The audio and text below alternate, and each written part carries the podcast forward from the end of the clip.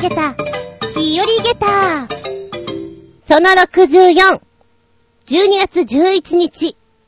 ああ、急に寒い。ねえ、急に寒くなったね、ガッと。嫌ですね。猫が寒がるから暖房つける。そうすると、お部屋の中カラッカラ。だけど、窓辺には、結露びっしり。すごく嫌聞いたら、100均で、あの、結露を取るのにいい、何？お掃除するやつがあるんですって。ペットボトルにこう、くっつけて使えるやつがね。あ、それ使おうと思ったんだけど、よくよく考えたら私あんまりペットボトルの飲み物飲まないんですよ。あ、まず飲むところからだと思って、しまったな500ぐらいのちっちゃいの買ってくれ、500じゃない、300か。のちっちゃいの買ってくればよかったななんて思っております。結露めんどくさい。ということで、しばしお付き合いくださいませ。お相手は私。部屋が乾燥するでしょ？寝る前には、なるべく洗濯物を干すようにしています。厚み順。乾燥防止。風防止。どうぞよろしくお願いします。この番組は、ちょあへよ .com のご協力へて放送しております。加湿器もいいんだけれど、やっぱね、加湿器がない状態の時には、うん、洗濯物って思っちゃうんだよね。で、洗濯物ってそんなにガンガンしない時もあるでしょ？だから靴下とか、もうお風呂に入った時に一緒に洗ってその子を干すようにしている。よし、お前頑張れみたいな。やっぱ歌たねしたりしてさ、こたつとかでゴロンとしちゃうと、喉が痛くて、喉が痛くてってなるでしょ？あれは本当にね、マスクして寝ようか、いやいや、歌たねが良くないんだけど、うん、かなと思うぐらい。寝る時にも本当は、マスクをして寝るのが一番いいんですけど、まあいいや、私今本番控えてないし、なんて気楽に思ったりなんかしてね、洗濯物干してしのいでおります。その前はね、あの、ペットボトルを加湿器にするやつを使っていたんですけど、あれがよく壊れるっていうか、うん、まあ、壊してしまうのもあるし、猫がいたずらするのもなんだなと思って、やらなくなったんですよ。いいじゃん、洗濯物で、と思って。でもなんかね、洗濯物だけだと弱いような気もしなくもないです。やっぱりマスクして寝ようかな。皆さんも、風邪お大事にね。あの、マスクして寝ると本当にいいよ。ゴムの跡とか残るとちょっと悲惨だけどね。ええ。ちゃんとお休み用のマイクも、マイクじゃないよ。マスクも売ってるからね。あの、ゴムがビロローンってなってて、お肌にくっきり残らないやつがありますから、ご安心ください。って感じで次行ってみようか。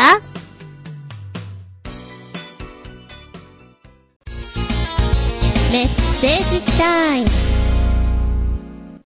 最初のお便りはコージアットワークさん。メッセージ、お邪魔しまーす。いらっしゃいオッドアイの猫は子猫の時からちゃんとオッドアイです。子猫の目はスモーキーアイですが、ベースカラーが違うのできちんと左右が違う色です。色合いとしては子猫の時の方が今時っぽいかもしれません。見たいなぁ、ちびっこ度合いの子猫。あの、子猫の時の目の色って本当にぽややーんとしていて大丈夫っていう、か弱さがまたたまらんですね。そうだ、こっそり教えてもらわなければ会える場所を、張り込まなければ。猫撮影の時に使っているジャケット。今回は試作品なのでそんなに大したもんじゃありません。そのうちちゃんとデザインを入れて作ろうかなとは思ってますが、本当にやるかどうかは謎です。ここは一言、タランティーノの映画みたいに、やっちまいな そこはやっちまおうぜ面白いぜえー、遊ぶ時には大胆に、思いっきり、大人であればあるほどって思っちゃいますけど。しかもそういうのって、あの、普通にネットで売れそうな気がする。なんか犬好きさん、猫好きさんってグッズってこう変わったの見ると欲しくなるのは何でしょうね、あれね。なんか一種魔力があるような気がします。あのー、副業にいかがですか？うん。超猛種の猫はサマーカットをしてあげるとすごく喜びますが、見た目が知らない生き物になってしまうのが問題ですね。夏でなくても、超猛種の場合、指の間から伸びる毛をカットしてあげないと床で滑ってしまったりします。本来なら、木や雪の上で役立つ毛のはずですが、フローリングでは邪魔にしかならないようですね。なんですよね。ワンちゃんみたいに歩いてる時にシャカシャカ音がするっていうか、なんか超猛種のこと滑って歩いてるイメージがありますもん。これはね、前回、新潟県のヘナチョコヨッピーさんが、この、超猛種の子が毛を刈られてしまった画像を教えてくれたサイトがあったんで、その話に触れてのことですね。やっぱり犬も猫もさ、あの、長毛の子って本当に暑いんだろうなって思いますもん。うん、そこそこに買ってあげないとね、みたいなね。もしくは涼しい部屋を作ってあげてください、みたいな。だからやっぱりなんか、お金持ちが飼ってるワンコニャンコだと思われてしょうがないです。お金をもらえるなら、モヒカンぐらいしちゃうかも。仕事に差し支えがなければやっちゃいたいな。カラーリングも夜行ヘアマニキュアとかあればいいな。この発言面白い えーと、夜行ヘアマニキュア。ちょっと馬鹿げてていいよ。馬鹿げた下駄4つ。いやーでもそれしてる人がいたら、下駄5つあげちゃうかも。ナイスだねって思っちゃうかも。夜道に輝くペッカーン。その先には人間がペッカーン。写真を撮ってる。怪しいしかも、夜行ヘアマニキュアをした上に、モヒカンだったりしたらもうなんか、なんだかよくわかんないね。うん。サーカスに出てるんですぐらいに言いたいかもしれない。なんかそれで納得するような気がする。はい、そして、2通目です。ずんこさん、こんにちは、パート 2! なんじゃこれの動画です。よく見てください。頭がクラクラするかも。コージアットワーク。ということで、動画くっつけてくれたんで、あの、私の方のブログから見られるようにしときますね。1分50秒ぐらいの絵になってるんですけど、ほうほうほうほう。これは騙されますね。うん。でもこういうの好きですよ。ちょうど、本当にちょうどね、テレビ見ていたら、おとといぐらいになんですけども、なんか、アジア系、あれ？台湾だったかな？台湾の人たちで、えっ、ー、と、なんか今ね、バッグが 3D なんだけど、3D に見えないバッグがすごく売れてるっていうのをやってたんですよ。ええー、面白いと思って。でも、やっぱり遠くから見ると、もう全然立体感がないように見えるんですよね。こういうの面白いよねと思って、今人気が結構出てきてるっていうのやってましたね。うん、面白い面白い。そう、ちょっと前にね、トリックアートとか行った時にバカな写真撮ったので、もし、パーソナリティの紹介のとこで写真使うのがなくなってきたら、これも小出しにしようかなと思ってます。え、バカなのいっぱいやってみたんでね。ゴジャトワクさん、メッセージありがとうございます。続いては、旅人さんのメッセージです。メッセージ。ずんこさん、こんにちは、旅人です。こんにちは。今日、かっこ12月3日は、めちゃくちゃ寒かったそうですね。おそらくニュースでも、この冬一番の冷え込みとなりました、とさぞかし言ってることでしょう。でも私にとってはそんなことより、バイト先における年末年始のスケジュールの方が気がかりで仕方ありません。仕事納めは28日と思われるが、細かい休み設定は未定のまま。ただ、こんな嫌な予感が一つ。下手をすると、31日の大晦日の日までバイトがあるらしい。てんてんてん。弁当の製造、配送作業は28日までだが、そこで働いてるスーパーは31日まで営業なので、それに付き合わされる恐れがあり。そうなると、年末の鉄道旅行はほぼ絶望的。でも、年末の夜行列車の指定席はすべて満席なので、どの道無理だったけどね。乗車日1ヶ月前でもすぐ満席。ほんと、競争率の高いこと。でも、幸い、1月1日発の切符がなんとか買えたので、こうなったら年始にかけるしかありませんね。そっか、ここに来てまだ未定が出てるんだ。うーん、大変。そっか、スーパーが31日前だとね、どうしても、なんか付き合わされ感があるんでしょうかね。えー、でもそれ、やだなもう予定入っちゃいましたちゃんちゃんで済まないんですか？やっぱり長く働いてるとそうはいかないのかなうーん、頑張って。でもあれね、年末に無理してこう、旅に出ようとすると、ほんと、チケット取れないんだってね。みんな目の色変えてチケット取ってるじゃない？もう無理なんだろうなっていうレベルらしいので、そう考えると年始に行った方が素直に動けるんじゃないかなっていう気がしますね。うーん、お家が遠い人とかいるとさ、やっぱり電車がそういうので使われてしまうから、旅行のね、目安で動く人は、もうなんか、厳しいんでしょうね。頑張れ旅人さん。体、おかしくしないでね。それが終わったら、年始旅行だそこだそこでぷわーっと弾けてしまおうよね。メッセージありがとうございます。はい、続いてが新潟県のひなチョコヨッピーさん。メッセージ、ずんこさん、こんにちネギネギさて、相変わらず話題もないので、こんな大変インパクトなる T シャツマグカップでもご覧ください。閲覧注意かな？かっこ笑い。え、なんで？閲覧注意なの？じゃ、注意しながらポチッとな。ほんほん。漂流教室、フェイスシャット。バカでしょこれ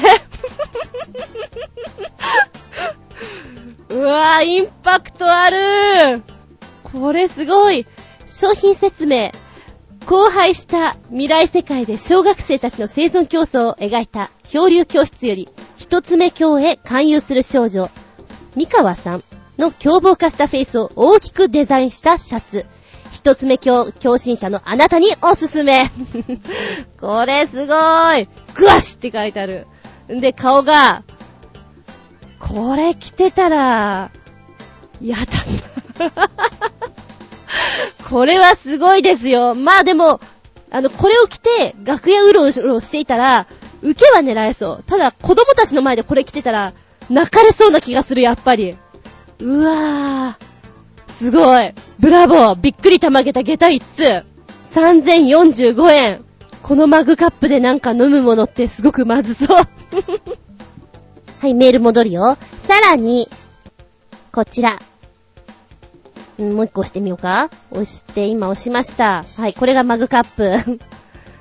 梅津和夫先生、リスペクト赤白ボーダーにグワシっておなじみの梅津先生。最近テレビでもよくお見かけしますが、恐怖漫画で唯一無二の存在感を放つ、宇宙一のロックンロールな天才芸術家、恐怖漫画の神様です。えー、ビレッジヴァンガード、梅津ファンのお客様も、若い女の子からサラリーマンのおじ様で本当に幅広いんですよ。っていうことで、えー、梅津先生に合わせて、やっぱり梅津和夫が好き？マグカップ。うーん。なんかすごいな。マグカップに、これも怖い。恐怖。フェイス白のマグカップはね、女の子の目が大変なことになってる。これは、あー、うん、うん、うん。うんすごいな。これはぜひね、自分でポチッと押した時の衝撃を味わってもらいたいね。あー、すごーい。面白いです。面白いですけど、インパクトありすぎでしょう。でも昔さ、こういう怖い漫画ってなんか読むと忘れられなくて、今もそうなんですけど、特に子供の頃って、姉が好きなんですよね、怖い漫画。で、姉の部屋に何冊かあるんですけど、読みたいんだけど読むと、怖くて眠れなくなりそうで、なんだろう、自分の部屋に置いときたくないから、姉の部屋とすごい隣接してるんですね。で、姉がこっちの方にそういう漫画を置いてた時には、そそそってその漫画を向こうにやらないと嫌だったり、そういうのありましたね。それ思い出しちゃった。で、ヘナチョコヨッピーさんのメッセージ。うわーびっくりしたそれではごきげんよう、ジェララララララーっていうのがね、入ってたんですけど、これは本当にたまげた2点です。買ってほしいです、誰かに。ずんこさん、こんにちネギネギ、パート 2! さて、相変わらず話題もないので、梅津先生関係の T シャツマグカップ商品に引き続き、なぜか気になるビレッジヴァンガードのレトルトカレーです。かっこ気になるだけで食べたくはありません。かっこ笑い。うひょーガチムチカレーって何なんでしょうか？それではごきげんよう。ジェラララララララ。何？ガチムチカレー？ガチムチカレーってなんだろうね。ポチッとしたよ。うーんと、ガチムチカレー。えー、なんかまた変なの？これはね。なんだ？なんだ、あ、うん、うん。えっとね、カレーコーナーの今写真が出てるんですけれども、ガチムチカレーって、マッチョなおっちゃんがですね、いまして、戦う男たちへ送る。プロテイン、ささみを不敵にも投入し、鍛え抜かれた亡者たちへ、これぞまさしく、タンパク質なメッセージフード。そういうことで、このガチムチカレーに出されているのが戦う男たちへっていうことで、えっ、ー、と、なぜか剣を構えたマッチョな人がですね、パッケージに出てるという。ふーん。プロテイン配合にあってなぜかニャンコも一緒に出てるんですけど、ちなみにこのガチムチカレー、えー、っと、楽しいお召し上がり方が書かれているんです。その1、肉体をパンプアップさせた状態で、外箱からパウチを取り出します。かっこ勢い余ってパウチを破損しないようにご注意ください。その2、そのままトレーニング直後の熱した肉体のような熱体の中に入れ、約5分間、ね、沸騰させてから、パンプアップした手で封を切り、お皿もしくはウェイトプレートに盛り付けてお召し上がりください。かっこ、トレーニングベンチで食すと雰囲気が出ます。で、まずこれ書いたんだけど、パンプアップって何？って思ったのね。肉体をパンプアップさせた状態。あれ、私言葉知らないから私だけかなと思ったら、その下にパンプアップの説明書きが書いてあって、パンプアップとは、肉体を限界までいじめることで筋肉がぷわっと膨らむ状態のことみたいなんですね。だからそういうマッチョな人たちの間では、まあ、常識的な言葉ということなんでしょうか。まあ、そのぐらいになってお召し上がりくださいってことなんですけども、えーと、この今写真に出てる感じでは、非常に具がないっていうか、ドロッとしたカレーのように見受けられます。で、プロテインが入っていて、ささみが入っていて、味は結構辛いと。男の中の男カレーって書いてある。へぇー。そもそもビレッジヴァンガードって面白いよね。こういうなんか、ププププって笑えるところ、ツッコミどころ満載なものがあって、本当に遊べる本屋さんだなっていう感じです。面白いなぁ。うん。なんか、漫画とか本とかよりもやっぱりこういうグッズの方に目がいってしまいますね。待ち合わせをするなら、ビレッジヴァンガードって感じが。案外このビレッジヴァンガードさんでかかってる音楽とかって、結構ジャズモノとか、なんていうの、面白い演奏してるものが多かったりするんですよね。こんな風にアレンジしちゃうんだ、みたいなの。いいなぁと思って買っちゃおうかなっていつも思っちゃうぐらいです。はい。ずんこさん、こんにちネギネギパート 3! さて、相変わらず話題もないので、ずんこさんが好きそうな世界の吊り橋集です。やっぱり吊り橋は危なっかしいものがいいですね。かっこ笑い。それではごきげんよう。ジェラララララララそうですね。橋はデンジャラスだからこそワクワクするってもんです。そんなもんガッチガチなものはね、なんでしょう。何もワクワクしませんよ。こう、橋の形が面白かったり、揺らされるからこそ、隙間があるからこそ、ワクワクするんじゃないですか。って、これは私だけの意見なんだけどね。さあ、どんなの出るかな？おこれはもう1枚目から来てますね。えっ、と、23枚写真がありまして、画像もとっても綺麗なんでね、もう見るだけでも見て。でも、これはすごいね。えー、8番、10番、15番、18番。これはデンジャラスすぎるわ。なんかもうすでにどうやって渡ってんのかわからないのもあるもんね。18番なんてこの輪っかどうすんのっていう。くぐっていくんかい？なんかね、もう橋じゃなくてアトラクションにしか見えないような感じだったりしますもん。で、15番はね、あの、これは渡っちゃいけない橋じゃないかなって思わなくない？これは、でも渡んのかな？あの、板が真ん中ないんですよ。真ん中っていうの？えーと、もうワイヤーだけになってる空間があるんです。この空間が1メーターなのかわかんないんだけど、非常にこれは渡りきれないような気がする。もしくはみんなこの端っこのワイヤーに足引っ掛けていくのかな？そしたらいけなくはないけどね。かなりこれは怖いんじゃないかな。今言った8番、10番、15番、18番はアトラクション。でも、きっとこの辺に住んでる人たちは、進むんだろうな。橋がないからこれ使うみたいな感じなんだろうな。うわー。ブラボーです。ちょっと、行きたいです。冒険部。断られそう。後半戦に続く。たまげたぶっちげた話。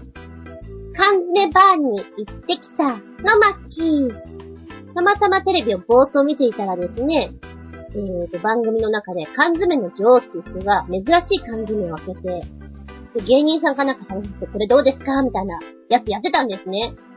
えー、缶詰っていろんなのあるんだなと思って、その時には、何万もするようなやつとかも出ててね。えー、面白いって思って、その話を次の日に雑談でしていたんですよ。そしたら何でも、缶詰バーっていうのがあるらしいよと。あ、面白いね、行ってみようかっていう、トントン話が進んで、調べたら新宿にもある。じゃあ仕事終わってからちょっとちょいと行ってみようぜっていう感じで、ふらっと行ってみたんですね。えー、西新宿の方にありますから、私が今働いてるところからちょっと歩くんですけども、まあ気分転換的にね、いいかなと思って行きました。で、通常、皆さんご飯を食べてから飲みに行ったりするでしょ？そこはね、どっちかっていうと、飲みの最後に行くようなお店ですね。だから一発目に行くような店ではありません。お腹をいっぱいにしようと思う店ではないので、まあ、行った時間が6時半めっちゃ早いでしょ？仕事はすぐしてるから。お客さんいないよね？貸し切りだよね？みたいな感じで。えー、っとね、一人で行くにはちょっと勇気がいる店かもしれないなうん。路地っぽいところにあるので。で、カンカランとこう入り口開けるともう缶詰がずーっと並んでるので、すっげーなーと思いながら、あ、面白い面白いっていうテンションがガッと上がります。で、カウンター席とテーブル席があるんだけど、テーブルのところがね、ドラム缶なんですよね、テーブルが。あ、設定してるね、なんて思いながら見てたんですけれども。で、缶詰を好きなの選んで、えー、開けてもらって、それをつまみにお酒飲んでね、みたいな、そういうお店になっています。缶詰がね、150から200種類？そのぐらいって言ってたかな？うん、だいたいいつもそんなもんですね、っていう感じだったんで、じゃあ何食べようか？まず聞きました。一番人気何ですか？そうですね、これはちょっと面白いですね、っていうかみんな頼みますよっていうのがあって、じゃあそれお願いします。何か？だし巻き卵の缶詰。へえー。面白いからじゃあこれ行きましょう。じゃああと何にしようか。あ、どうせなら、この店でしか食べられないようなものにしようよ。ふわーっと見ていたら、これ、この辺にしよっか。うん、そうしよっか。みたいな決めたところがあってね。獣関係 えっと、トドとアザラシと鹿があったんです。そこは北海道の、うん、お肉のところの缶詰でね。そうだね。じゃあ行ってみようか。どれにする？うーん、どう、どうかな？どうかな？あの、肉は好きなんですけど、あんまり肉肉しいのはね、あの、臭っぱい感じの獣系はちょっと苦手なんじゃないかなと思って、うーんと思ったんだけど、もう一人いた人が結構乗り気だったので、んじゃあ、じゃあいいけれど、アザラシはやめようか。ね。なんかね、アザラシ好きなんですよ、昔から。あの、つぶらなお目目とかね。食べるにはちょっと、みたいな、ところがあって。あまりにも好きすぎて、あの、友達から誕生日プレゼントにアザラシのカレンダーをもらうくらい 好きです。で、えー、じゃあ、アザラシじゃなかったらトドか、鹿だね。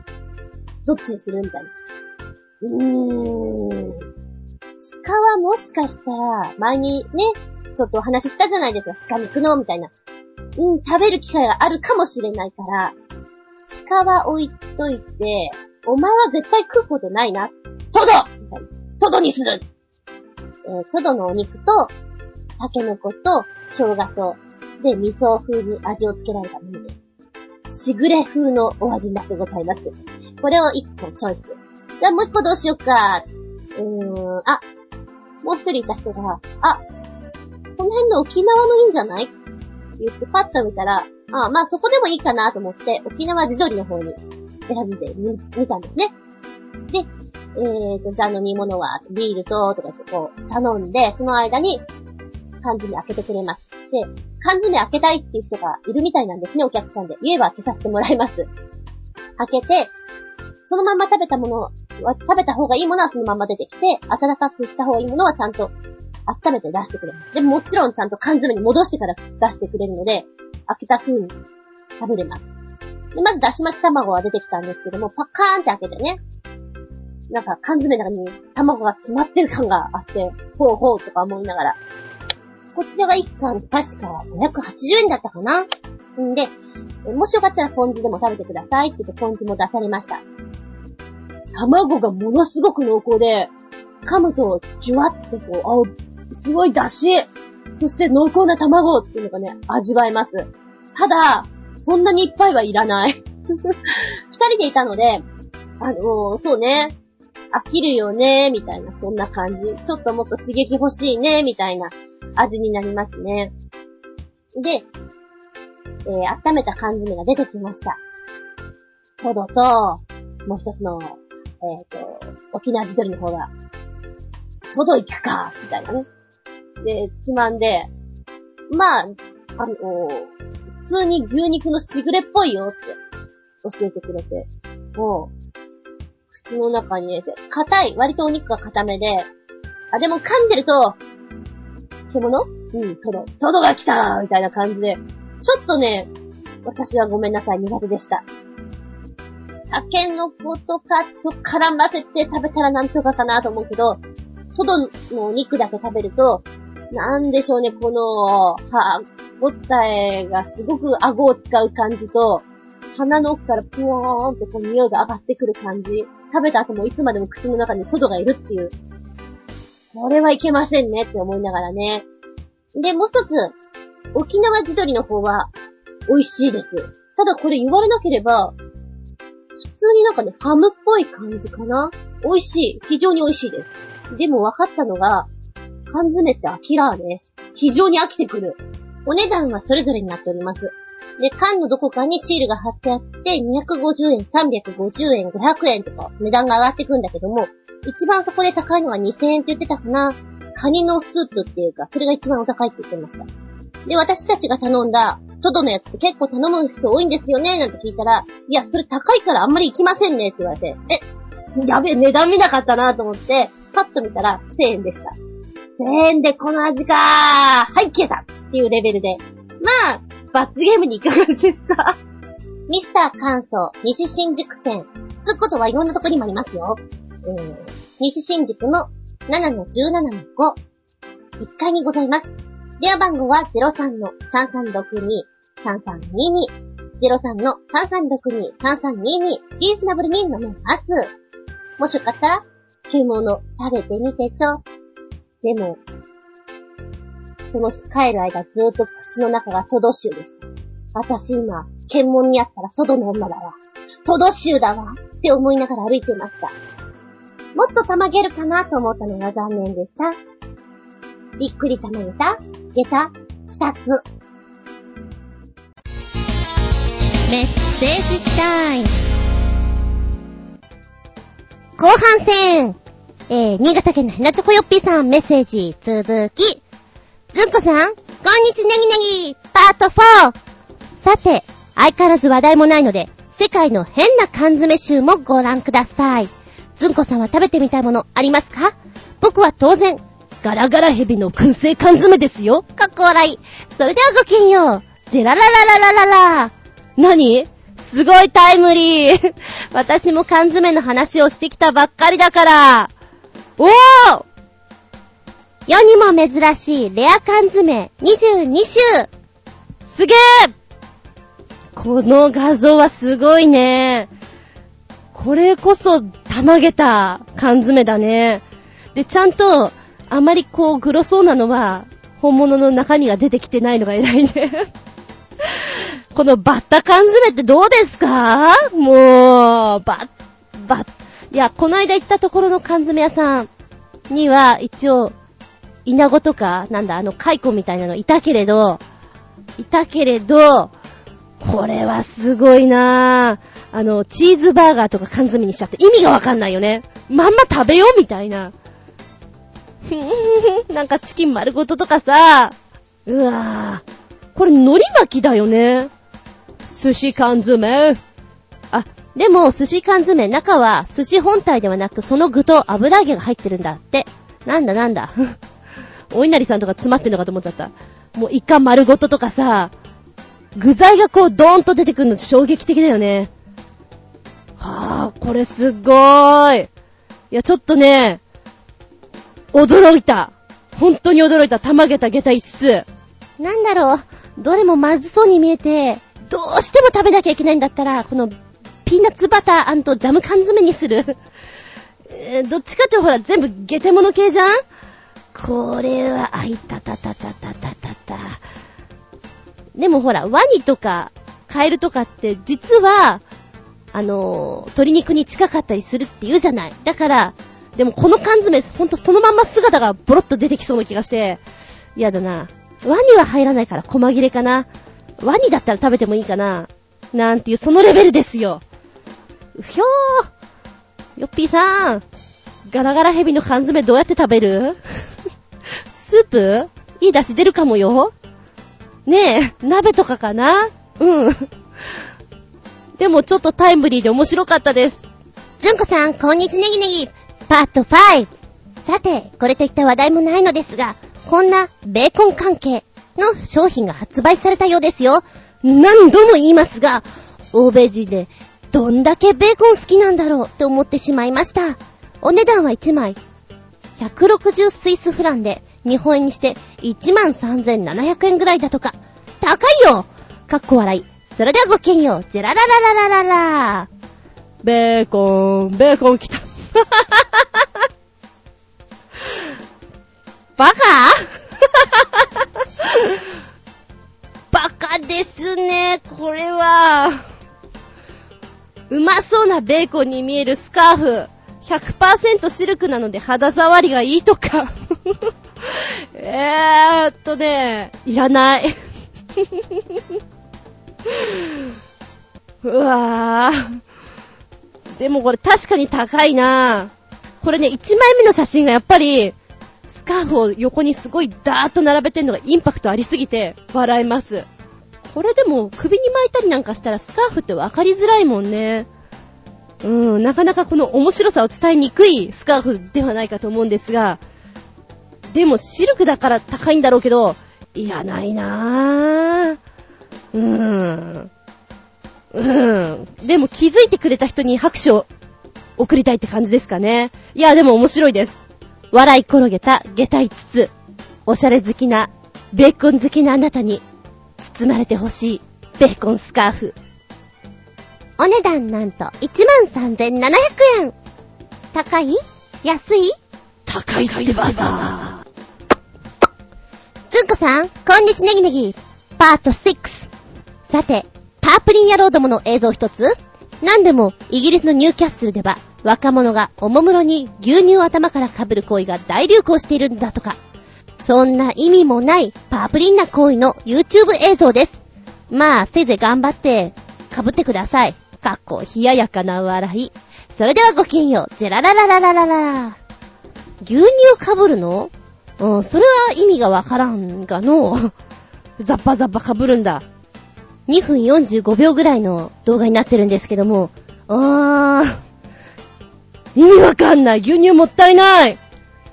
えー、っと、こういう画像を見ると、Facebook でさ、なんかちょっと流行ってたよね。おかしなポーズをとって、変な場所でこのポーズを取るみたいな流行ってたじゃないですか。あれっぽいよね。街中でいきなり牛乳を被ったらどうなるかみたいなさ。で、周りがちょっと驚いてんだけど、冷ややかに被って、そのままスタスタ行っちゃうみたいな。で、おかしなところでおかしなことをやればやるほど、ちょっとヒーロー的な、やってやったぜみたいな感じになるみたいな。そんなとこじゃないかなと思うんだけど、えー、ゴミ箱からいきなり出てきて牛乳を、二人こう連続で被っていくのとか、一番最後の方にポールの上に5人ぐらい乗っかってんのかな？で、カメラがこう、スライドしていくんだけど、それに合わせて牛乳を被っていくっていうね。えーその構成は面白いなと思った。なんかの CM みたいだな、みたいな。2分30秒ぐらいのところはなんか、ああ、うん、CM 風？結局何やりたいかよくわからないな、みたいな。そのわからなさがまたいいんでしょうね。うん。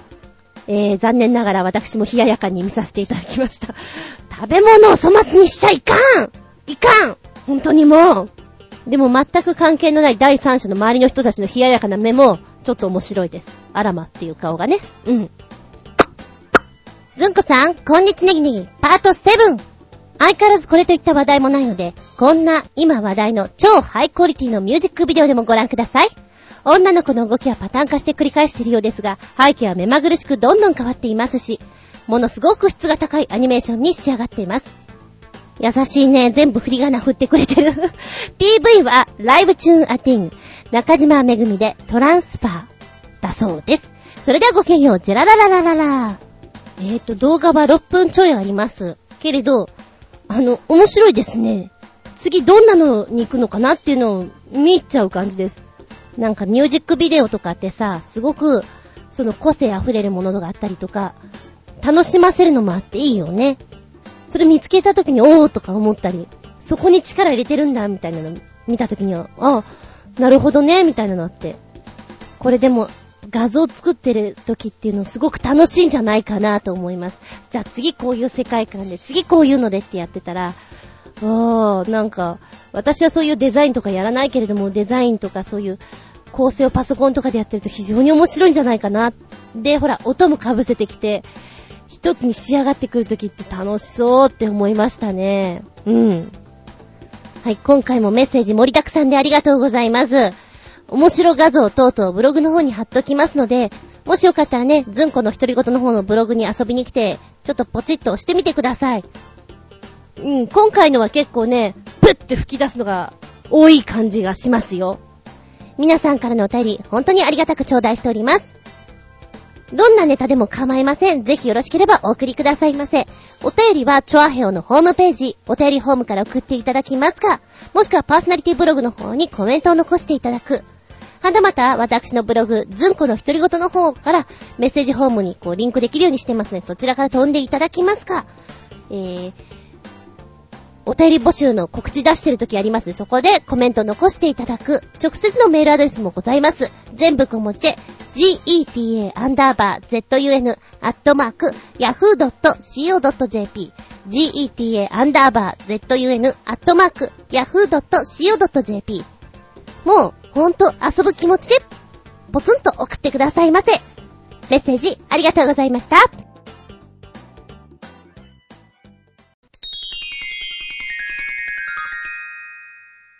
シシピアウトタイムはい、今回のテーマは、妄想クラブ、食べ物でお家を作ろうよ、ちゅうことなんですけれども、そう、あの、もともとは、私は昼間す。っごく眠いので妄想したら目が覚めるよ。って教えられて、じゃあ妄想しようかなと思っていろいろ妄想してるんですけど、12月って言うとクリスマススイーツ、どうしてもリンクしちゃって私出てくるんですけども、お菓子の家とかね、マルタ風のケーキあるじゃないですか。ああいうのから、ああ、ヘンゼルとグレーテルお菓子の家。食べ物でお家作ったらどうなのかなっていうのを妄想していたら随分楽しくてね。で、それを今回テーマにしてみました。結構ね、真剣に食材を選んだりなんかして、いやダメだ強度が、強度が足りないとか思って。特に屋根の部分が難しいなんてね、お絵描きしながら、仕事しろよって感じなんだけど、うんうん、まあ、仕事しながら頭の中で妄想タイムです。ちなみにね、ヘンゼルとグレーテルのお菓子の家って言うじゃないですか。だお菓子って言うと全部具体的にこうクリームとか、スポンジとかそっち系なのかなと思ったんですけれど、このヘンゼルとグレーテルが見つけるお菓子の家、えー、っとね、原作では壁がレープクーヘンで、屋根はお菓子類。窓は透き通った砂糖でできていたと記述されているそうなんです。レープクーヘンってなんじゃらほい？ちゅうことで、えー、ウィキペディア、ポチッと押すとですね、レープクーヘンっていうのはドイツのお菓子らしいんですけれども、まあ、このレープクーヘンっていうのはパッと見、知らないで見たら我々からしたら薄焼きせんべいにしか見えないと思います。えー、ドイツのお菓子で、蜂蜜、香辛料、オレンジ、レモン、ナッツ類を使ったクッキー状のものですね。ブレッド状のもの。えー、ジンジャーブレッドなんていう風にも言われたりします。これが、元々の原作にあったお菓子ではないかという話ですね。でね、まあ、それは原作で置いといて、クックパッドとか見て、お菓子の家ってやると、結構ね、レシピが出てくるんですよ。だから作ってる人いるんだなと思って。で、えー、お菓子キッドの中で、こう、親子ともども一緒にお菓子の家を作って楽しもうみたいなのもあるんですね。手先が器用でお菓子作りが好きな人なんていうのは、これ見ながら作ったら、あ、結構可愛いのできるなぁなんて思って見てますけれど、うん、私は無理かな。うん、うん、細かい作業不得意なので、えー、プラモデルとか簡単なのもなんか、面白く作ってしまう方なので、私には無理かなと思うんだけど、この仕上がってんの見ると、おー、すごいなと思いますね。なんかね、屋根の部分とかにマカロンがくっついてるんですよ。かわいらしい。まずあの、このクッキー生地を焼くところがめんどくさいよね。こう、一応ほら、型紙を作っていて、それに合わせてサイズを作っているんだけど、そういうところがもうすでに私には、アバウトでやりたい方なんで無理ですね。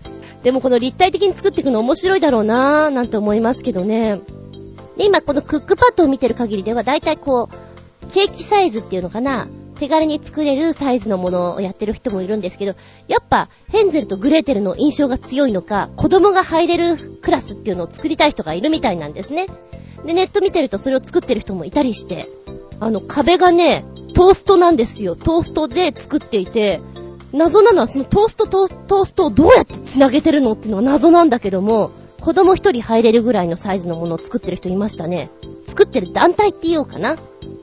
なるほど。今この制作過程を見ていたら、人が入れるための土台っていうのはやっぱりしっかりしないといけないじゃないですか。段ボールで作ってんだ。ほーと思って。まあ、そしたら一応なんとなくね、あとは軽い素材貼っつけていけばいいけど、うーん。この貼っつけるの何で貼っつけてるの？そういうの書いてないな。何？なんでやってるの？んじゃあまあ、米粒ってことで、米をね、海苔状にして、ペタッと貼ってください。でもこの薄焼きのおせんべいを屋根に使っているのが瓦状で面白いなと思いましたね。で、私が妄想していたのは 本当に妄想ですよ。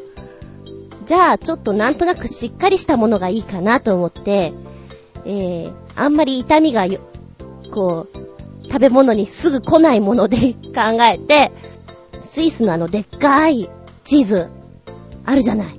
ドーンとしたあの重量感のあるやつ。あれとか、フランスパンとかロシアパンとかあの硬いのね、石みたいに硬いのをベースに使う。あれを石のようにこう平積みにしていって壁をまず作るのはどうかな。んで、なんとなくこう、コーティング的な、ノリ的な作用で、まあ、食べる味は置いといてるよ。食材ということから言って水飴をですね、上からかけるのですよ。チョコレートでもいいんですけど。そしたら、とりあえず固まるからなんとなくいいのかな、どうなのかな、なんてね、考えながら。問題は屋根なのですよ、難しいのが。うん、何をしたらいいのかなとか、本当に色々考えた上で、すごくくだらないことを言うよ、私は。まあもう、この企画自体がくだらないんだけど、妄想ですから、ごぼうですね。えー、まずちょっとしならせてロープ状にするんですよ。薄くピーラーで、まあ、カンナでもいいです。薄く、薄くごぼうを縦咲きにしまして、それを編み込みまして、ロープ状にするんですよ。んでもって、えー、先ほど作った壁と壁の間を少し四方を巡らすように、ベースを作るんですよね。くだらないこと考えてると思うでしょ？私も考えてるなとか思いながら。で、その上に畳イワシをですね、海苔でもいいんですけど、貼っつけるのですよ。貼っつけた上に、あとは軽い素材で、あの、綿菓子とか、そういったふわっとしたものを乗っけて、なんとなくの見た目を作る屋根になるんじゃないかと。なんかね、妄想が爆走していた時には、よし、じゃあ、サキイカを裂いて、これを編めば、なんとなく強度が出るかなと思ったんだけど、その話をね 眠気覚ましにしてたんですよね。お互い眠い人同士が。そしたら、サキイカは臭いんじゃないって言われて、あ、そうだな、臭い部屋はどうかなと思ってそれを却下にしてみました。バカなこと考えてる。うん。あ、今浮かんだ。ふ菓子なんていいんじゃない？おふとか。ああいったものを屋根にちょっと乗っけるぐらいマシュマロ、マシュマロは重いか。まあ、そんなものですよ。まあ、ソファーとかベッドはカステラとかね、そういった類のものを並べまして、えー、シーツにクレープとか、なんとなくこうテーブルとか椅子は、おせんべいを駆使したらできそうな気がするな、みたいな。ドアも意外と動かすから難しいんだな、なんて想像しながらね。で、ネットで検索していたら、あの、番組の中でやってるんですね。しるしるみしりという番組、まあ私も何回か見たことあるんですけど、この番組の中で2011年に、え実際、こうね、お菓子を作って、園児が入れるぐらい、20人ぐらい入れるお菓子の家を作っちゃおうみたいなのを、スペシャルでやってたんですって。で、これがね、明治製菓さん、クッキー、チョコレート、生クリームなんかを使って、それから、すごいな、スポンジ400個、生クリーム 500kg、4トントラックいっぱいのお菓子を使ってのお菓子の家。で、家具なんかも全部お菓子でできたお家っていうのを作ったんですって。で、実際面、これを作るのにね、この子供たちが20人ぐらい入れるって言うと相当大きいじゃないですか。これを作るのでしょう？って言うと素人じゃ無理だよねっていうことで、プロにお願いしまして、パティシエさんの協力とともに、あと、強度がやっぱり弱くなってしまうので、えー、本物のお家を作る土台をね、使って。うんとね、実際面は、8畳の部屋3メートルのリアルなお菓子の家ということで作ったそうです。すごいね。で、接着剤としてはクリームとかチョコを使って、えー、やったそうです。屋根は板チョコなんですって。で、壁はスポンジとクリームを重ねたケーキでできてるんだって。すごいよね。そんだけの重量持ちこたえられるんだもんね。かなり重いよね。で、屋根のその板チョコとかもさ、まあ、ベースがちゃんとしてるからなんだろうけれど、すごいなぁと。で、子供たち20人いたけれども、まあ食べきれないよね、みたいなこと書いてあるんですけど、へぇ、作れるもんなんだなぁ。じゃあここでメッセージいきたいと思います。コージアットワクさん、食べ物でお家を作ろうよ季節柄、おでん種とかで家を作ってみたいと思います。大根やごぼう巻きを柱にして壁ははんぺん、屋根はさつま揚げ、切り妻はこんにゃく、垣根には串物を並べ、庭石は卵とガンモドキ。美味しそうですが、地味なので童話には使えませんね。これはね、やっぱあれですな、ワンカップを持ったおっちゃんが、ういーとか言いながら、あの、お部屋に入っていただきたいですね。非常に美味しそうなお家だなと思います。おでんか。おでんで作っちゃうか。今、切り妻っていうのを勉強になった。へえ、あれのことそういう風に言うんだ。おでん食べたくなっちゃうね。コジアとアクさんのおでんの家。さあ、そして続いてが旅人さんの食べ物でお家を作ろうよ。よく童話に出てくるお菓子の家って大抵は洋菓子でできているケースが多い。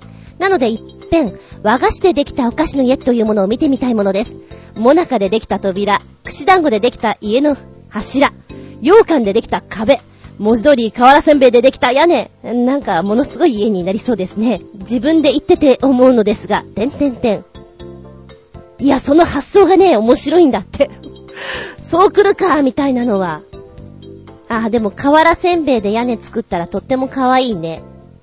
お庭には抹茶の、抹茶の池を 作りましょう 可愛らしいと思います。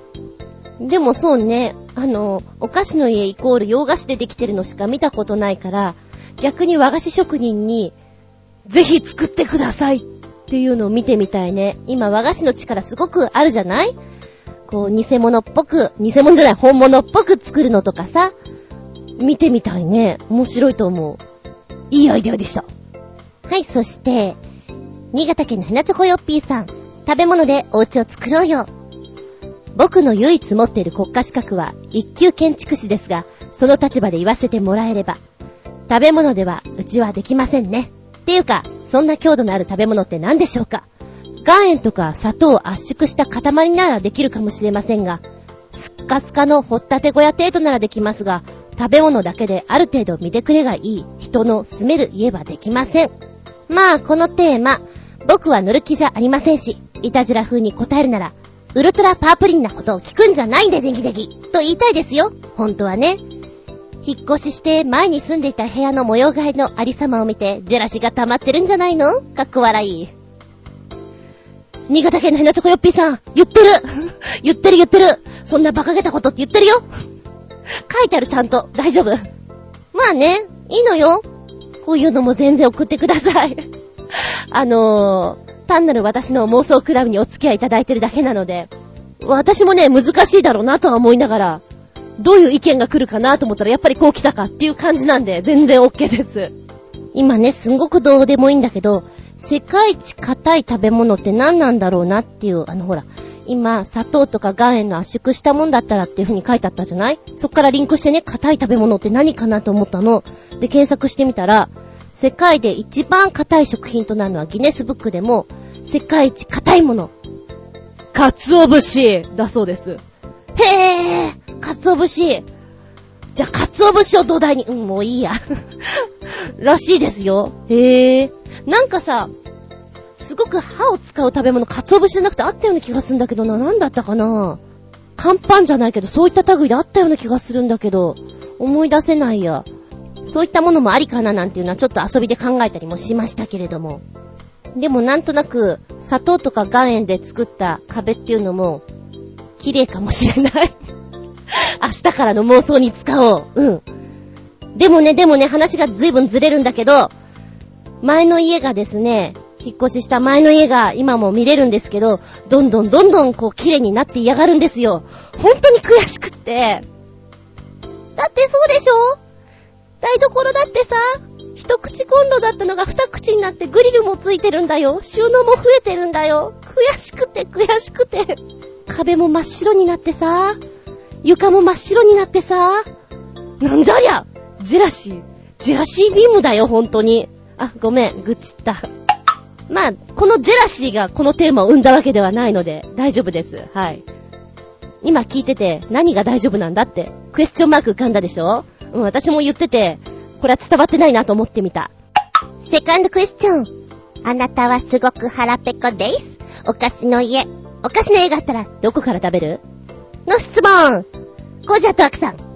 柱とか壁とか手近で食べ手のある部分に食いついてしまいそうです。ああ、でもそんなところかじったら、家屋倒壊してしまうガッシャーン旅人さんはおそらくクッキーでできてると思われる扉、カッコ入り口から、ふむふむ。じゃあ、新潟県のヘナチョコヨッピーさんは、美味しいところからに決まっているでネギネギ。どこから食べてみたい？という質問はナンセンスでネギネギ。まるで具体例を提示しないイタジラの井上風パープリンな質問でネギネギ、かっこ笑い。お菓子の家といっても、実物はこの程度の大きさでネギネギよ。さらに言うなら僕は和風のおせんべいとかおかきとかあられとかでできたお菓子の家がいいでネギネギ。甘いのよりしょっぱいお菓子がいいのでネギネギよ。つうことでリンクしてくれました。すごい。なんか私が調べていたのよりすごいちゃんとした家ができている。なんだ、ここまで大きいのちゃんとできるんだな。うん。そうか、そうか。こりゃすごい、自由が丘スイーツフォレスタンなんか結構しっかりしてるもんね。ここまで大きいと作るの大変だね。食材も食費もすごいかかっちゃうね。はい、今回は具体例をあまり出さずにこの質問形式でちょっと述べてみましたけれども、どっから行くかなと思ってみたんですよ。まあお腹空いていたら私も手短なところで食べて、えー、あの、コージアットワークさんみたいに、ドリフのラストみたいになりそうな、チャッチャラチャッチャラチャッチャッチャラチャッチャッチャッチャってこうぐしゃってなりそうな、そういうパターンになってしまいそうな感じがしますけれどね。でも実際面ちょっと秋っぽいところがあるので、同じ味を食べ続けられないので、外から攻めるのが一番いいのかななんてね、いろいろ考えてみたりなんかしつつ、どっから食べるって言われたらお腹空いてる時にそんなの聞かれても困るみたいなね。あの、新潟県のヘナチョコヨッピーさん的なのすっごいわかるななんて思ったりします。はい。旅人さんなんかは冷静だよね。ドアから行こうっていうのは。間違いなくドアから行ったら、お家が潰れることないですからね。うん。賢いな。冷静だな。お腹が空いてもその辺は。っていうふうに思いました。三人さんありがとうございます。そして、三つ目のクエスチョン。日本のお城かヨーロッパのお城、どちらか答えてください。取材期間として1ヶ月暮らしてください。という、おかしな企画。あなたはどちらを選ぶ？じゃあ今度は新潟県のヘナチョコヨッピーさんの答えから。どちらもめんどくさいなぁ。まあ、お城の構造にもピンからキリまであるから、ギャラを前払いでいっぱいくれたら手抜き工事でなんとかするでネギネギ。その代わり、後でクレームを受け付けないでネギネギ。だし、工事の途中でギャラだけいただいてトンズラするでネギネギ。かっこ笑い。それもあり。なるほど。うん、多分ね、どっちもめんどくさいと思う。で、さらに1ヶ月住んでくださいっていう、その、暮らすっていう状態普段の生活と違って城に住むのってちょっとめんどくさいじゃんやたらと部屋は多いしさ、環境も違うしさ、そういうことも含めてだからね。めんどくさいな。それはズバリですよ。私はね、住むだけのレベルで言ったら、日本の家ってこう、横じゃないですか。横にドワーッと広がってて、なんとなくこう見た目が面白くないような気がするんで、飽きそうな気がするんですよね。そういった意味で、えっ、ー、と、ヨーロッパのお城かな？選ぶんなら。なんかお部屋も色々あって楽しそうだし。1ヶ月間、こう毎日お部屋を取り替えっこして寝てみたりして。ただなんかトイレの数とか少なそう。ないんじゃなかったっけ？あそこトイレとかってあったっけ？っていうレベル。じゃあ作ってくださいって言われたらそこで階段から落ちて記憶喪失になったふりして、そんな話ありましたって、それで済ませる。ちょっとそこで役者魂を出してみようかな。うん。同じ質問を旅人さんにしてみたら私だったら、日本のお城ですね。ヨーロッパのみならず、外国のお城は何か落ち着かないイメージがある。ああ、日本人は畳だよね、やっぱり。っていうのはあるかもしれない。それはちょっと思った。でも1ヶ月だけだから。でもよくよく考えたら1ヶ月そこに暮らすっていうこと考えて、こう食べ物とかも向こうの方の味になるじゃないですか。それ考えたら、あ、日本の方が実はいいのかななんてね。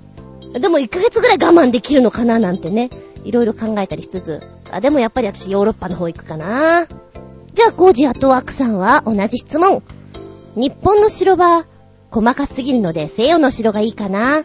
大きな城よりも山城っぽい方が好みなのですが、住むには不便かもしれないので、住み心地が良さそうなウィンザー城あたりを希望します。あ、こういう名詞できた。ウィンザー城ウィンザー城どんなんだったかなって今見てるんですけど、おー、なんかあの、お城って言うとどうしても私ドイツのさ、あの、とんがった なんかバカ、バカな子がまた説明してるよ。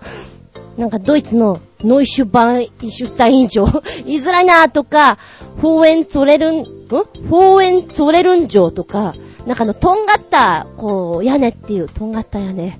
なんて言うんですか？あるじゃないですか。あんな感じのお城のイメージがあるんですけど、こちらのウィンザー城はそういう構造じゃないんですよね。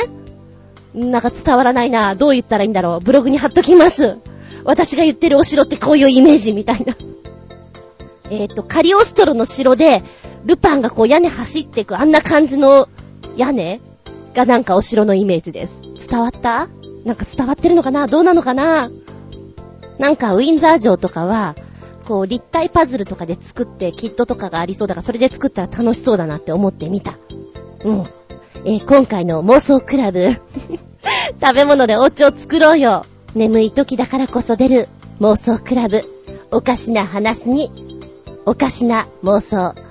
お付き合いくださいましてありがとうございます。じゃんじゃん。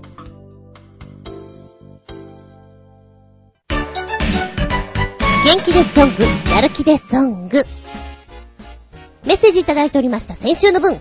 新潟県のヘナチョコヨッピーさんから、ずんこさん、こんにちネギネギ。さて、僕が思う。ずんこが忙しかろうが関係ない。絶対聞けよまだまだあるぞ !2012 年聞くと元気が出そうなアニソンでーす。かっこ笑い。まあ、とりあえず、10曲並べときますか。その1、アニメ銀玉、かっこ第3期のオープニングテーマで、あもやまで、レッツゴーアウトフルバージョンです。一度聞いたら口ずさみたくなるポップチューンです。イントロがいいですね。あの、ぜひ、ガールズバンドの方々にお披露目とかでやってもらいたいなと思いました。サビが耳に入ってきやすいですよ。その2、アニメゆるゆりのオープニングテーマで、七森中、娯楽部の声優さんたちで、イエス、ゆゆゆゆるゆり、フルバージョンです。PV モースの声優さんたちが出ています。かっこ笑い。率直に言うと、パープリンダー曲です。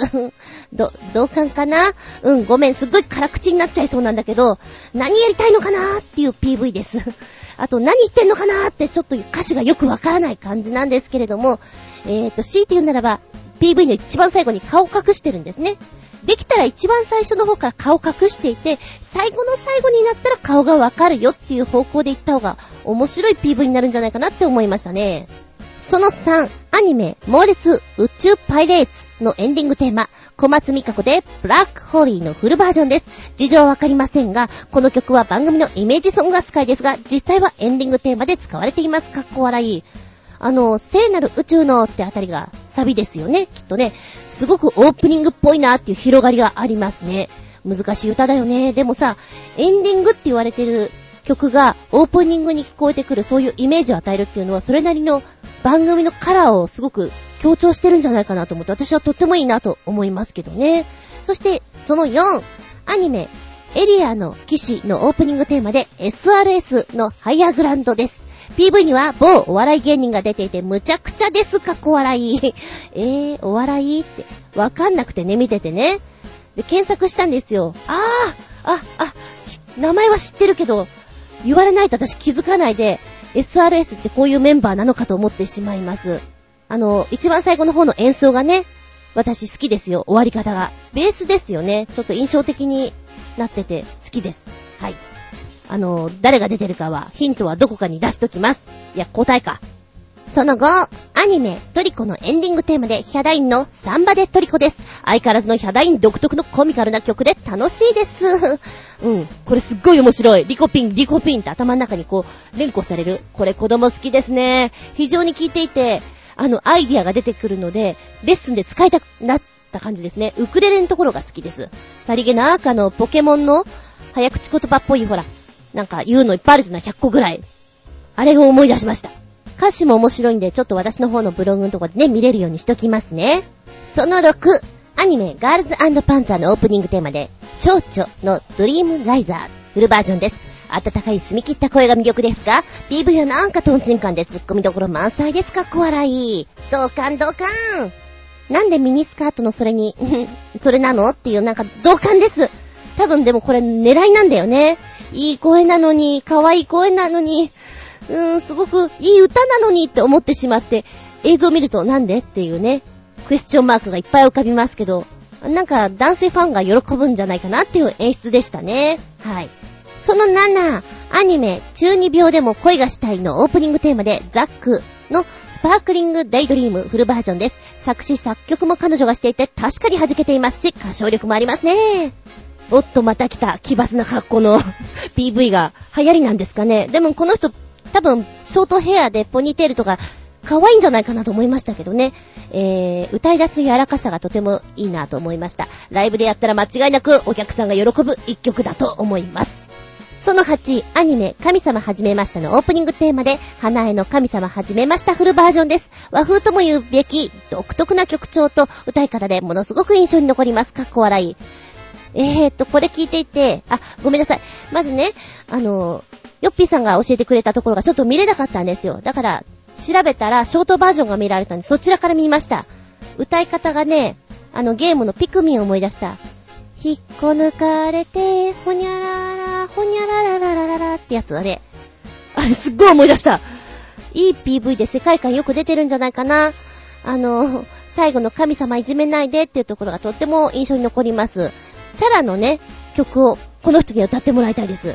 あの、ほら、タイトルじゃ出てこない。あの、にゃーにゃーにゃー、にゃーにゃーにゃーにゃーにゃーってやつ。お願いってやつ。ウィスパーボイスっぽいのがすごく可愛いと思うよ。はい、そして9曲目、アニメ、ソードオンラインセカンドシーズンのオープニングテーマで、青いエイルのイノセンスフルバージョン。壮大な広がりを感じさせるような曲ですって。ああ、これはね、本当に難しい歌で、よくぞ歌い上げてるなっていう感じですよね。始まるぞっていうそのワクワク感がすごく出ていて、アニメにはもってこいだなと思って、いいですね。はい、好きです。その10、アニメ、ブトゥームのオープニングテーマで、ナノのノープランのゲームです。なんちゅう攻撃的な曲調なんでしょう。PV はアニメとは関係ないオリジナルだとか。かっこいいです。えー、まず第一印象に、お演奏聴かせるな、歌がいいなと思った。前に前に前にって感じがね、あのー、ええ、バイクに乗って疾走したい。かっこ事故らないようにしないとっていう、ええ、エネルギーをバーッと出してくる一曲ですね。好きです。これ、かっこいいのでほんとライブで聴きたいなと思いました。以上です。編集長、ジェラララララララ盛りだくさんの10曲ありがとうございました。えー、っと、もし気になるのあったら、ブログの方からちょっと飛んで飛んで、ポチッとポチッとで聞いてみてくださいね。メッセージありがとうございます。元気でソング、やる気でソング。ヒャダインさんだな。トリコのやつが気に入った。前回の実験と探求、メンテナンス。いたたたたたた、顔が痛い。痛いよ、顔が。つうことで、フェイシャルエステ行ってきました。どんどんどんどんどんどん。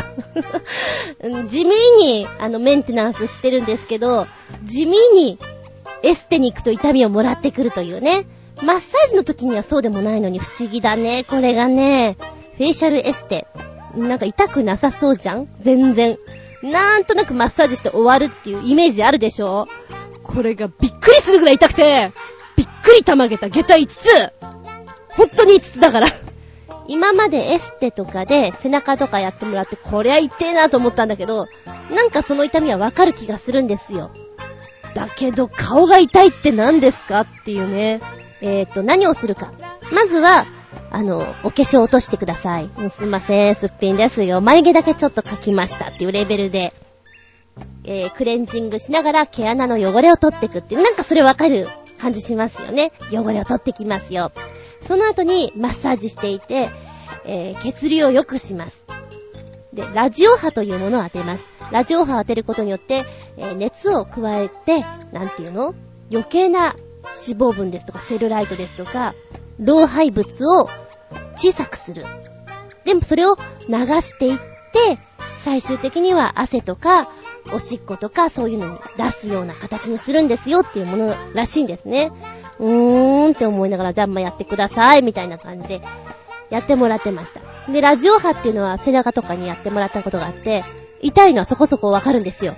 でも顔って痛いのかなともらって、ラジオ波を出てもらってる時は、ほんわりあったかい感じで別に痛くはないんですね。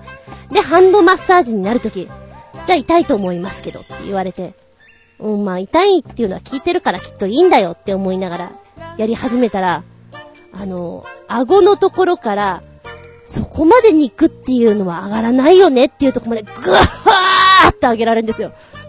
うん、うん、うん、そこまでとか思いながら、で、その肉を耳の方に流していくんですね。これがまたね、顔潰れちゃうよっていうぐらい、ぐいぐいぐいぐいぐいぐいぐいぐいぐい。私、その時に思いました。よくさ、小顔矯正とか、いう言葉を聞いたことがあって、やってる人もいるんですよね。きっとこういうのじゃないかなと思ったんですよ。これ毎回やられてたらなんか輪郭も変わるだろうよと。で、えっ、ー、と、実際私は木曜日にやったんですけれども、木、金、銅で、まだ痛いんですよ。こりゃびっくりだよねっていうぐらい。何をやったら痛いかって、まあ、ほっぺ触ると痛いですよね。頬骨のあたりが痛い。でもって、やってもらった次の日ぐらいは、あくびをしたり、くしゃみしたり、歩いたりするその振動でも痛かったんです。どんな筋肉痛よっていうぐらい。びっくり。ただ、終わった後の、このなんていうの、筋肉の上がり具合っていうのかな。引っ張り上げたし、強制されてるから、あ、人相変わるよなと思った。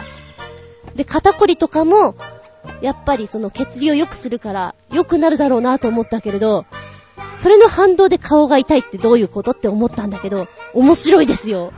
へえ、人間の体ってすごいなと思ったけど、これを研究してる人もすごいなと思った。フェイシャル。ほんとびっくりするから。で、半分ずつやって、様子を見るんですって。あの、ほら、これだけが上がりましたよっていうのをお客さんに分かってもらうために、ハーフハーフなんですってね。うーん、まあやってくださいと思いながら、左よりも右の方が痛かったんですよ。で、言われたんです。あれ、どっち側向いて寝てます？もしかしてこっちじゃないですか？って言われたら確かにそうなんですよ。私ね、左のほっぺを下にして寝ることが多いんです。なぜって、その向こう側にニャンコが大体寝るから、私が寝ていて左側にいつもニャンコが寝るスペースがあるんですね。だからどうしてもニャンコを見ながら寝たいので どんだけ猫好き？左の方を下にすることが多いんです。間違ってないんですよ。でやっぱりそうすると、左の方が詰まるし、ちょっと、あの、上がり具合変わってくるんですよって言われて、へえーと思って。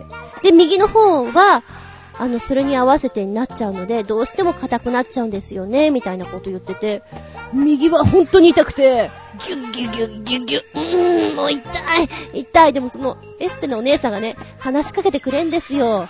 24、25とかどうしてます？とか、いや、全然話せない全然話せない私ね、頼んでもないのに休みなんですよ。どうしましょうとか、いや、そんな相談されても答えられませんみたいな。そんなレベルで、これね、一つコントみたいだったよ。本当に。びっくりした。で、まあ、痛いのもそうなんだけど、自然とほら、あの、場所によったら涙が出てくる場所ってあるじゃない。そこにスイッチ入っちゃったらしくて涙出てきちゃって。そんなに、いや、痛かったよ。痛かったけど、激痛ではないんですよ。でもなんか涙を出してしまってる自分が悲しくてね、切なくてね、悔しくてね、くそーとか思いながら、大丈夫ですか？いや、大丈夫ですよ。でも今話しかけないでください、みたいな感じでやられました。もしよかったら皆さん、フェイシャルエステ行ってみてください。あのー、びっくりだよ。ここまでかとびっくりだよ。でも、翌日とか、あの、鏡を見た時の変化もちょっと驚けると思う。あなたは、どちらの驚き取りたいですか？ふふびっくりたまげた、げた、5つ、痛かったよ元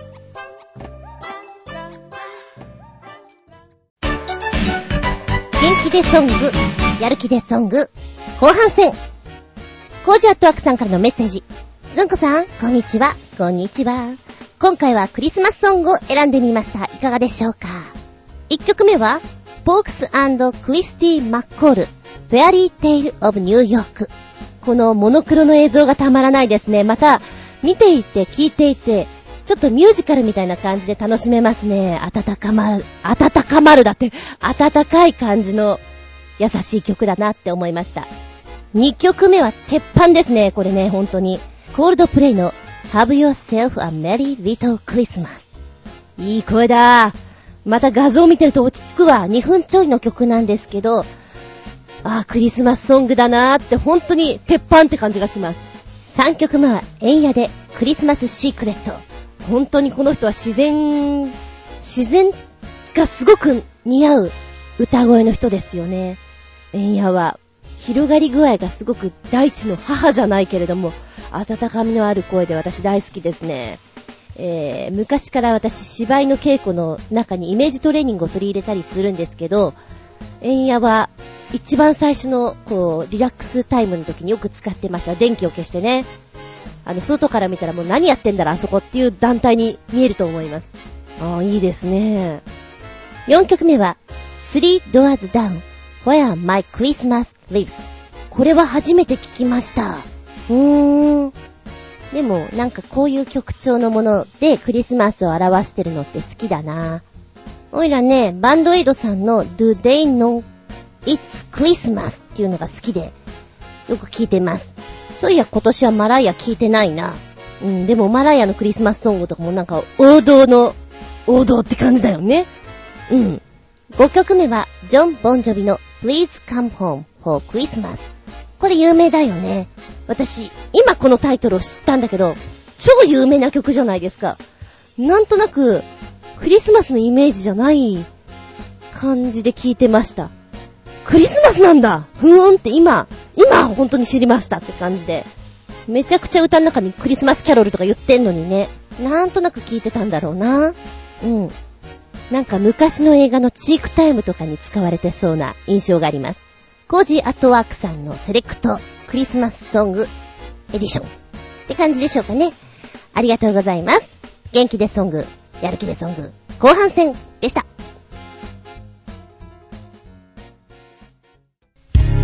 この番組は、ちょあへよ .com のご協力へて放送しております。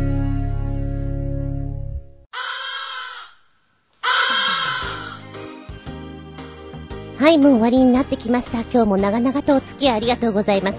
次回は、その65、12月25日、おっとクリスマスでございますね。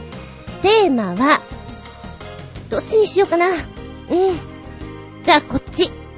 お願いサンタさん。これちょうだい。あんまり私は隔週なのでこういう季節物とバチッと合うことがないんですけど、25日だから、やっぱりここはクリスマスに絡めてみようか。さ、サンタさんに無理難題をふっかけてごらんなさい。もう一個お話ししようかな、そっちにしようかなと思った方は、先延ばしいたします。多分、近くにあ、このテーマきっと12月にやりたかったんだなってのがわかると思う。ちなみに今私が、お願いサンタさん。すっげえ、安い話ですよ。安い話だけど、ラーメン丼が欲しいの。えっと、ま、もともと使ってたのが、割れた？割った？で、2回目に買ったのが100均で買ったんですよ。こんなんでいいかなと思ったら。そしたら今度、100均のって重いんだよね。使い勝手が悪くて。ラーメン食べづらいの。安いな、私の願い。だから今、使い勝手のいいラーメン丼欲しいな。あ、あとカレーを食べる大皿も。結局引っ越す時に使い勝手の悪い子たちはみんな捨てちゃったんですよ。ちょっとかけてるやつとか。だからそういうのが欲しい。すげえ安いとこで今お話をしました。高いものもあります。さあ、声を大にしてあなたのお願い言ってみてくださいな。次回は12月25日、その65、ケーキを頬張りながら、お聞きくださいませ。お相手は私。この間ディスカウントショップで買った、シャンプー、リンス、おまけ付きセットが、いい香りじゃなくて嫌な気分になります。早くなくなれ。まだたっぷり。厚み純でした。見舞い、聞く舞い、話す舞い。ずんこの話も、もう、おしまい。バイバイキーン正解は、ジャルジャルでした。ジャルジャル。え、何の話かわからない？そんな奴は、もう一回番組を頭から聞きな。ジャルジャルが、あの中で、自分たちのネタをやってるんだよ。あ、最後におまけおまけ。メンテナンスで聞いてきた。はい、女子、メモっとけ。毛穴をきれいにする方法。炭酸水をコットンに含ませます。そのコットンを肌に2、3分貼っつけときなさい。そうすると毛穴の汚れを吸収してくれるんですよ。その後は顔を洗わずに、そのまんま乳液等々お手入れして終了だそうです。やってみてください。やろうと思ったんだけど、うちにはコットンがない。まずは買うところからスタートしようと思う。ダメじゃん自分、自分、自分、自分、自分。あ、終わった後の炭酸水は？飲みな。